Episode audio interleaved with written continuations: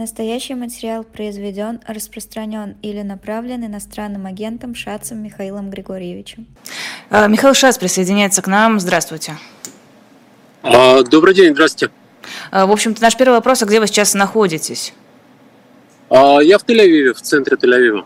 А, нам просто писали, что вы были в бомбоубежище, пережидали обстрелы. Какова ситуация сейчас? Сейчас все спокойно, тихо, да. Все нормально. А, расскажите, какое вот у вас, вот вы недавний, как мы понимаем, экспат в Израиле, какое вообще ощущение? Есть ли абсолютно такое единение с израильтянами, которые не первый раз, может быть, видят войны? Ну, наверное, первый раз вот в, в таком жутком формате.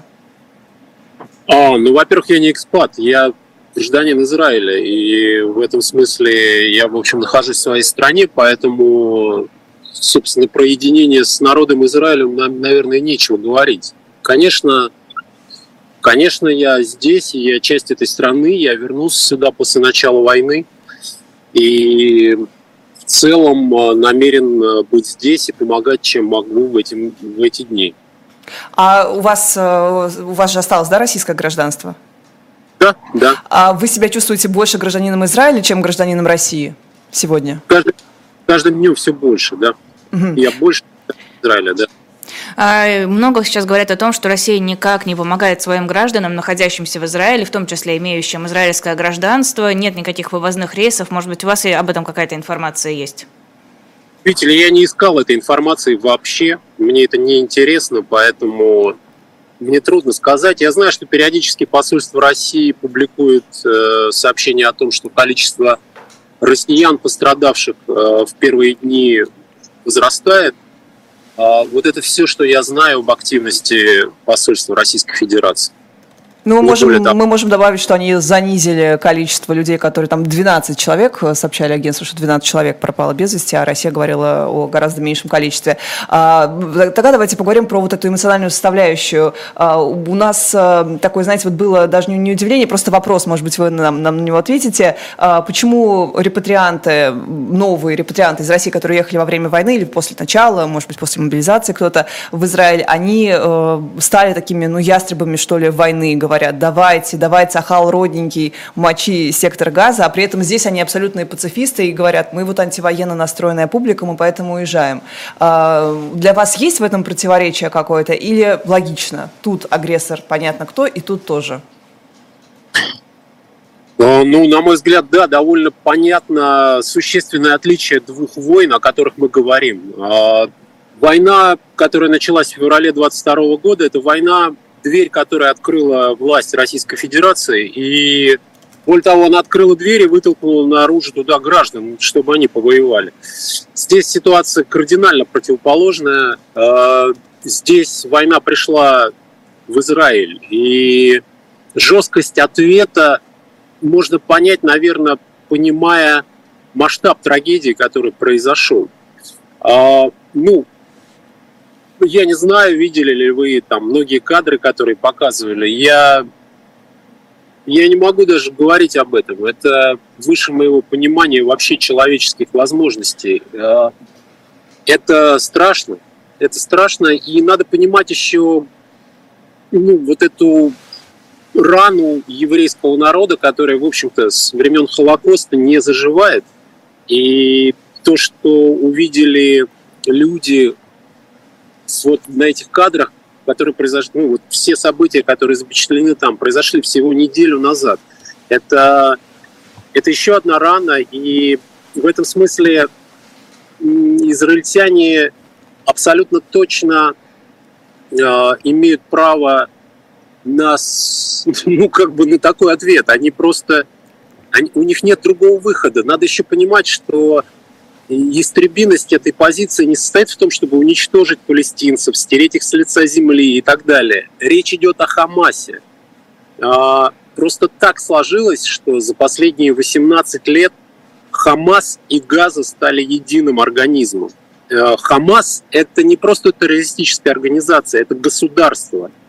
Это это организм, который существует в 200 километрах отсюда, откуда, где я сижу сейчас, понимаете? И, и наличие Хамаса – это, это просто постоянная угроза э, Израилю, да и вообще стабильности в этом регионе на самом деле. Поэтому все, что я сейчас говорю, это, это так, это какие-то э, хаотичные мысли, и я понимаю, что это не выстроенная какая-то позиция, но поверьте мне, довольно сложно контролировать эмоции, которые здесь э, у людей. Это, это правда, это вопрос жизни и смерти э, государства Израиль. Я, я видел вчера кто-то из вас говорил с господином Шевченко, по-моему, я, я не знаю. Мы обе говорили Мы вчера говорили, с господином да. Шевченко. Да, да, да, да. И я, смотря на этого человека, в разумности которого я не, ну, мне казалось, что это адекватный человек, и мысли, которые он высказывает, ну, меня просто поражают, да, то есть он просто отказывает Израилю в, в, вообще в возможности существования, на мой взгляд. Э, я просто в шоке от того, какой махровый антисемитизм э, просто как, как будто вылезает отовсюду из щелей. Это, это, это удивительно. Это просто для меня стало откровением последних дней, если честно. Подожди, а можно я спрошу про... Вы слышали высказывание Путина про Хамас? Вы так говорите, он там Хамас. А у нас Хамас, во-первых, террористическая организация не считается официально в России.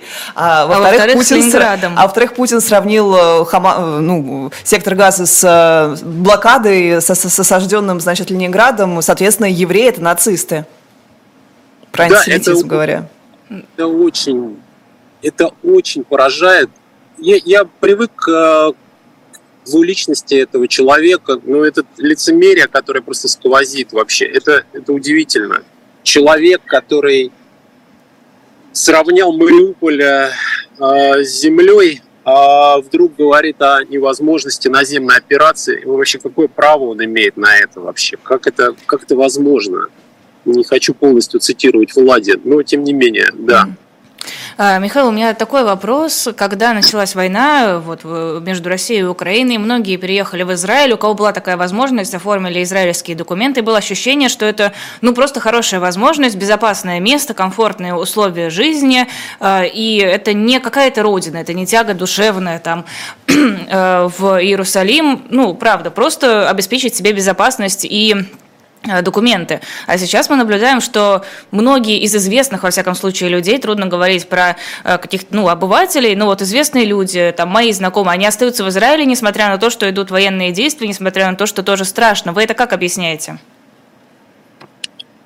Ну, смотрите, э, я отношусь к Израилю как к стране, которая протянула мне руку в ситуации, когда никто больше мне руку не протягивал. Мне некуда было больше идти, и Израиль эту руку мне протянул. Я приехал в Израиль не за комфортом, поймите. Я приехал в Израиль, потому что не мог больше находиться на территории Российской Федерации.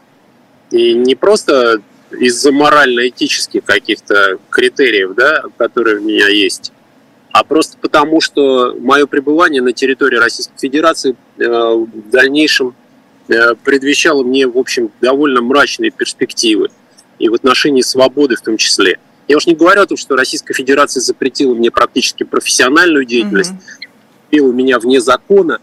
Да, ладно, черт бы с ними. Но и вообще, как бы, оно поставило под вопрос вообще ну, мою свободу полностью, в широком смысле этого слова. И Израиль был той страной, которой я могу эту свободу почувствовать. Кроме того, давайте теперь отречемся как бы от этих критериев и подумаем вообще о том, что видят здесь российские репатрианты, которые приезжают сюда с разными целями. Я за полтора года получил массу впечатлений от Израиля. Они очень разные, поверьте мне, здесь есть э, масса своих проблем, но сейчас не об этом. Э, прежде всего поражает э, израильское общество. Я давно не видел такого открытого, свободного общества, в котором действительно а, люди, люди решают э, вопросы. Не правительство, не какие-то бюрократические организации, а именно люди. А, я, я вижу это каждый день здесь, и меня это поражает, меня это очень радует. И вот сейчас, последняя неделя, которая вот я нахожусь здесь, и я, я могу сказать, что при том, что я довольно долго в России посвятил какое-то время своей благотворительности. Я понимаю, насколько и в России много людей с открытым сердцем и желанием помочь ближнему. Но то, что я вижу здесь, меня правда поражает. Это действительно невероятная отклик эмоциональный людей на происходящее. И в этом вся суть израильского общества. И мне кажется, в этом, наверное, ответ на ваш вопрос, почему э, россияне, которые переезжают сюда, влюбляются в эту страну. А, у нас есть обратный тоже, опять же, контрпример. Э, вы видели тоже, наверное, как вчера, ну, не вчера, уже на днях, э, и э, Вячеслав Володин, и присоединившийся к нему губернатор Магаданской области заявляли о том, что, в общем, будем всех, кто уехал, когда они возвращаются, тут делить вообще и взвешивать. Кто плохо себя вел, того, значит, в Магадан. Вот на ваш взгляд, вот вы как человек с двумя паспортами, вот вы же прям видите, как одна страна выживает и возвращает только на условиях какой-то, не знаю, отсидки, угроз, а вторая наоборот, имеет широкую, э, такой широкий способ репатриации. Как вообще вот вы объясняете эту политику России, вот такого выживания людей? Ну, э, слушайте, я уже давно ничего не объясняю, то, что происходит в России. Мне кажется, просто люди, которые находятся сейчас у власти, э, вот это а, они, к сожалению, транслируют то, что сейчас слышно в мире э, от имени России. Мне кажется, так. А, поэтому я, я мало стараюсь обращать внимание на слова этих людей. А, для меня Россия все-таки не они. И я даже не хочу их комментировать никак. А, это сегрегация, это выживание врагов, это монополизирование власти со всеми вытекающими отсюда последствиями для всех. Это давно стало рутиной для российского руководства, и ничего нового я там не слышу. Ну, для меня Россия все равно что-то другое, поверьте мне.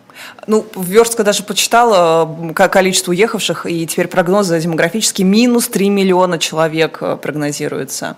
Вот, то есть уже будет 143 миллиона. Ну да, бог с ним, действительно. Давайте вернемся к антисемитизму. Вот у нас в пропаганде было такое большое количество кадров, там, дипфейков с Пугачевой и Галкиным, что значит, они мобилизуются, и вот они как две там девушки израильской Серьезно? армии. Да, ты что, ты не читаешь, видимо, вот эти вот все Извини, я не каналы. всегда я дохожу слежу, до я слежу. А, а, так вот, на ваш взгляд, вы, как человек, который видели, вот телевидение, насколько стало больше этого антисемитизма, насколько он стал как бы позволительным? Потому в что... России? Да, конечно. И не в Израиле, Лиз. Не-не, в Израиле довольно тяжело с антисемитизмом, но э, в целом, э, слушайте, к сожалению, э, вся эта история повторяется циклично каждый век. Э, в моменты душевных невзгод, трагических событий, антисемитизм вылезает просто как какой-то спасательный круг для людей, которые пытаются объяснить, почему это произошло. И, э, к сожалению, даже я сейчас там э, в своем, господи, не, не суть не очень большом инстаграме, там, когда публикую какие-то вещи, связанные с помощью Израиля, с тем, как люди сюда э, проявляют здесь себя я вижу, как он вылезает прямо из каких-то комментариев. Я не знаю, боты это или обычные люди. Да то, что они пишут, просто поражает. Как бы они не формулировали свои вещи, все, вот, вот свои претензии, все равно это в сути своей простое, простая ненависть к евреям, как причине их бед. И ну, я... вы, вы считаете, что это как-то вот э, со сверху насаживается, то, что ощущение, это, что у нас абсолютно толерантное, ну, сами россияне по себе, они и геям, и к евреям, и кому угодно толерантны? Да, Где я... у тебя такое да, ощущение? Целом, конечно, ну... Ну, в целом, толерантны, конечно, плюс-минус. Э, я, я знаю разных россиян и по отношению к евреям, и по отношению к геям, и вообще другим группам людей. Э, разные есть люди. Собственно, как и везде в мире. Знаете, я на самом деле сейчас э, вижу тоже массу всего по всему миру происходящего. Абсолютно, э, абсолютно в этом же направлении все развивается. Франция, Соединенные Штаты, уж казалось бы, я не знаю, я тут вижу какие-то митинги палестинские, на которых выступает какой-то человек, ну, явно арабского происхождения, наверное, он живет давно в Соединенных Штатах, наверное, он может быть там, я не знаю, профессор какого-нибудь университета. И он начинает говорить такие вещи, от которых просто кровь стынет в жилах, о том, что он смотрел на эти кадры из кибуца и улыбался. Вау. Понимаете? Но это, это свобода как... слова, Михаил. Это вот у них как раз это поправка их. Свобода слова, я же, так, поймите, я, э, окей, я, я, меня просто это слово именно и шокирует, да, я же не собираюсь накинуться на него с ножом за эти слова, но, тем не менее, это поражает. Э, но все равно в сути своей, все равно антисемитизм э, вылезает как просто вот э, спаси, спас, ну это просто спасение для людей. Это вот как бы причина всех их бед. Это очень удобно, на мой взгляд. А я не понимаю, сейчас-то каких бед? Раньше понятно было, распяли Христа, во всем виноваты. Еще и это, э, деньги берегут, а кровь, ростовщичество, кровь вот это все. И пьет кровь, кровь младенцев. Но сейчас-то как-то, ну, даже не объясняют, в чем виноваты евреи. Но они уже как бы по умолчанию виноваты. Хм. Они виноваты просто потому, что вот уже давно понятно, что они виноваты, а вот сейчас они особенно виноваты, и мы опять вспомнили об этом. Это, ну, история, слушайте, она же тысячелетняя, поэтому, ну, ну что тут, она просто возвращается возвращается периодически вот в эти минуты, в эти трагические минуты, к сожалению. Во-первых, страну разворовали Больше Израилевич, правильно? Фридман, Мойша Израилевич и все эти предатели, да, там, с многими паспортами. А, а, опять, переходя к аналогиям, тоже есть такое непопулярное, но такое тоже достаточно уже мейнстримовое в пропаганде мнение, что вот Израиль может так отстаивать свои границы, вот Израиль может плевать вообще на международное мнение, осуждение страны он и делать как ему надо. Почему вот России надо поучиться? Вы согласны, что э, в чем как бы здесь кривость этой аналогии, на ваш взгляд? Или действительно вот националистическое государство, национальное еврейское, которому, идеал, к которому нужно стремиться? Ну, слушайте, а, я, я не знаю, тут, наверное, несколько вопросов в одном предложении. И я думаю, что, а, ну, во-первых, государство Израиль, а, ну, оно не идеал, это сто процентов. Здесь есть масса вообще вопросов, государства, но в основе государства все равно лежит э, закон о возвращении, да, то есть э, закон о том, что еврей э, из любой страны, доказавший, что он еврей, имеет право на гражданство этой страны. Вот, вот как бы это, это как замена Конституции на данный момент, декларации независимости государства Израиль. Вот это, это основной закон. А что касается жесткости ответа, то жесткость это э, диктуется э, геополитической ситуацией и географическим положением государства Израиль. Да? Тут надо понимать, что ну, я, я повторю прописные истины, но тем не менее, там, государство, воюющее за свою независимость с первого дня объявления ее, с первого дня, э, прошедшее уже там с десяток э, очень тяжелых войн с соседями, э, которая пытается эту ситуацию исправить, и мы видим, как она там вот прошло 75 э, лет со дня основания государства Израиль, и постепенно соседи Израиля какие-то подписывают с ней э, договора о признании, о мире. Я не знаю, там такие страны, как Иордания, например, ну, они начинали как воюющее государство с Израилем. Сейчас это, в общем, в целом страна, абсолютно нормально относящийся к Израилю. Египет в большей степени уже тоже перестал быть воинственным соседом э, с юга. Но такие страны, как там, Сирия, Ливан, э, которые находятся, в общем, там, в состоянии гражданских войн, где, по сути, террористические организации, объявляющие, объявляющие себя политическими партиями, контролируют ситуацию в странах, э, там ситуация сложная. Ну и есть глобальные враги у государства Израиль, такие как Иран, и которые просто в конституции своей записывают целью уничтожения государства Израиль. Поэтому э, жесткость ответа диктуется вот этими обстоятельствами, на мой взгляд. А, кроме того, ситуация с газой. Ситуация с газой стала такой, в том числе э, из-за стремления каким-то образом найти консенсус между палестинцами, израильтянами и евреями. А в целом мы же, мы же знаем э, о том, что в первый же день объявления независимости государства Израиль эта страна декларировала готовность принять всех евреев и арабов, которые проживают на этой территории. Я знаю тысячи, десятки тысяч примеров полной интеграции арабов в жизнь Израиля. Два миллиона арабов, да. Нам заканчивать уже а? нужно. Да, да, извините, я, я долго могу на эту тему говорить, поэтому не прерывать. У нас там Алексей Алексеевич просто уже, да, за дверью будем стоит. наблюдать. А, спасибо огромное. Михаил Шац был у нас в эфире, телеведущий. Спасибо, что к нам вышли. Спасибо огромное. Всего доброго, до свидания. А, мы уступаем место программе «Будем наблюдать» с Алексеем Венедиктовым и Сергеем